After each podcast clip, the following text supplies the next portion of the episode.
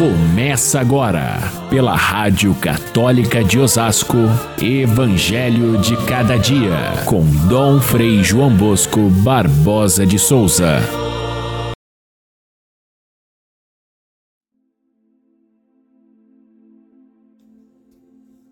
Estava próxima a Páscoa, a festa dos judeus. Levantando os olhos e vendo uma grande multidão, que estava vindo ao seu encontro, Jesus disse a Filipe: Onde vamos comprar pão para que eles possam comer? Um dos discípulos disse: Está aqui um menino com cinco pães de cevada e dois peixes. Mas o que é isso para tanta gente? Caríssimos irmãos e irmãs, ouvintes do nosso Evangelho de cada dia, hoje, 21 de abril, nós temos feriado, lembrando um herói nacional, Tiradentes, alguém que, por sua luta pela liberdade e pela defesa da condição dos mais humildes, foi perseguido e foi morto pela coroa portuguesa que dominava naquele tempo.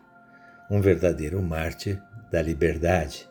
Mas temos também a memória de Santo Anselmo, um dos grandes mestres da fé cristã, ali pela virada do milênio, fez um grande trabalho teológico que depois foi semente de outros grandes pensadores da fé cristã da Idade Média. Então, merece ser lembrado Santo Anselmo no dia de hoje, aquele que procurava entender pela fé, a fé que procura entender as coisas de Deus.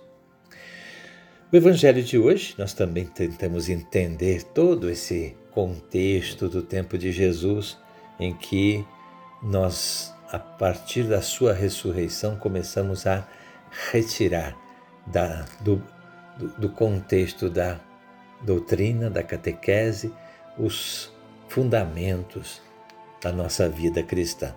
E o primeiro fundamento que nós vimos após a ressurreição foi o batismo, naquele longo diálogo de Jesus com Nicodemos.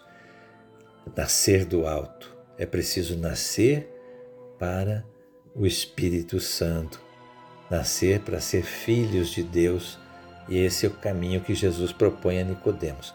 Agora a liturgia toma um outro caminho, também importante para a gente perceber como se alimenta essa vida do Espírito essa vida de quem nasceu do alto. E Jesus nos propõe que o alimento para essa vida é Ele próprio, o pão que desceu do céu. Então, nós vamos entrar no capítulo 6 de São João, São João Evangelista, que vai nos falar a, partir da multiplicação dos pães. Ele vai nos falar sobre a Eucaristia, na verdade. Como viver alimentados pelo alto, pelo céu, o pão do céu é o próprio Jesus Eucarístico. Então, o Evangelho hoje nos faz entrar nesse caminho do capítulo 6 de São João, que começa com a multiplicação dos pães. Como fazer para alimentar aquela multidão que havia se reunido para ouvir Jesus? Jesus pergunta por acaso, assim para provocar realmente os discípulos: Onde que a gente vai conseguir pão para essa gente? Os discípulos imediatamente pensam na dificuldade do ponto de vista de recursos. Eles não têm recursos, onde que nós vamos arranjar dinheiro para comprar pão para tanta gente? Jesus já sabe o que ele vai fazer. Vai tomar aqueles cinco pães e dois peixes que o menino traz e vai multiplicar para a multidão. Assim, começa o relato de São João, que vai falar da Eucaristia. Notem que São João é, é um evangelho completamente diferente dos outros três que nós chamamos de sinóticos. Os outros evangelistas sempre têm o relato da multiplicação dos pães em duas versões diferentes. Isso porque o fato foi muito importante na catequese dos primeiros cristãos, tanto que se formaram várias tradições, mas de fato deve ter sido um acontecimento só esse que São João relata no capítulo 6 do seu evangelho. Porém, os outros evangelistas vão falar da Eucaristia, sobretudo centrados na última ceia, onde Jesus toma o pão e o reparte aos apóstolos, dizendo: Isto é o meu corpo, e fazendo o mesmo com o vinho. São João Evangelista toma outro caminho, porque na ceia, aquela última ceia de Jesus, que é uma, uma descrição riquíssima dos últimos momentos de Jesus com os apóstolos, São João não fala da partilha do pão. No lugar, ele coloca o lava-pés, que é também um gesto, é, de certa forma, eucarístico, porque é um gesto de amor, é um gesto de humildade diante do, dos outros e de serviço. E Eucaristia é a forma como Deus serve a nós o seu próprio corpo. São João omite essa parte do pão que ele coloca exatamente no capítulo 6, que é esse que nós vamos ler a partir de agora e vamos lê-lo até o final da outra semana, quer dizer, esse tempo todo, nos dias de semana, nós vamos estar lidando com a, o significado da Eucaristia. No contexto litúrgico, então, nós vemos que aquilo que nós experimentamos na, na ressurreição, a, a presença viva de Cristo, ela se tem acesso a ela através da água e do Espírito, diz a, o primeiro trecho que nós lemos, e agora se mantém a vida no Espírito através do alimento eucarístico.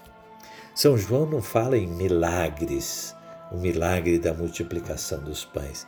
Ele chama de sinais, porque cada um desses acontecimentos é, é um sinal de algo muito maior.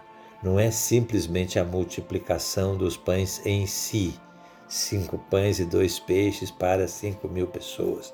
Isso só seria um milagre, mas ele é, antes de tudo, um sinal porque é possível ver além do milagre, é possível ver além da matéria multiplicada, ver a, a presença viva do pão do céu, o pão que desceu do céu, que é o próprio Jesus.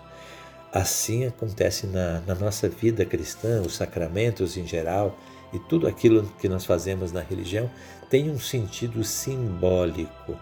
O símbolo não é uma, uma realidade apenas é, fantasiosa. O, o, o, pão, o trigo e a água seriam a matéria real, e o sentido da Eucaristia seria uma, uma ideia, uma fantasia, uma teoria. Não. O símbolo ele é uma, uma leitura da realidade que vai além do real, mas dentro da verdade do real. Ou seja, ele é, é, é possível enxergar mais profundamente cada coisa através da visão simbólica. A, a, a, capacidade de ver e entender os símbolos é típica do ser humano.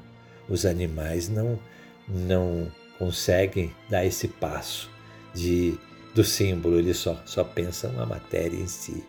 É próprio do ser humano pensar de forma simbólica. E é isso que o, os sacramentos fazem, é isso que o ser humano, quando se eleva para Deus, através dos símbolos, se chega a uma realidade maior.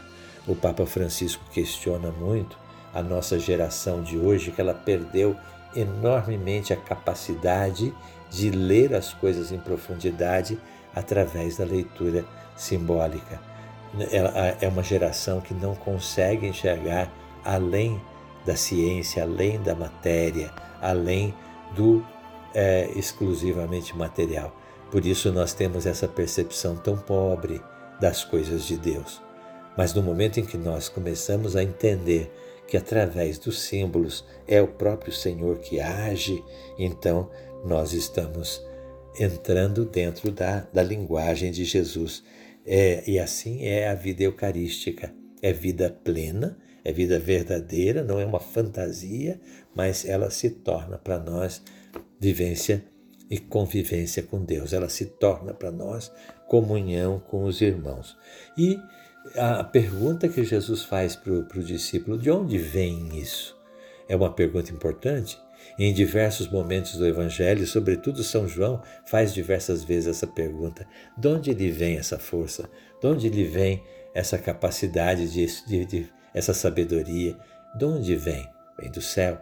Só aquele que veio do céu de Jesus é capaz de trazer para nós as coisas do céu, como ele faz com a Eucaristia, o pão do céu. Vamos ver isso nos próximos dias.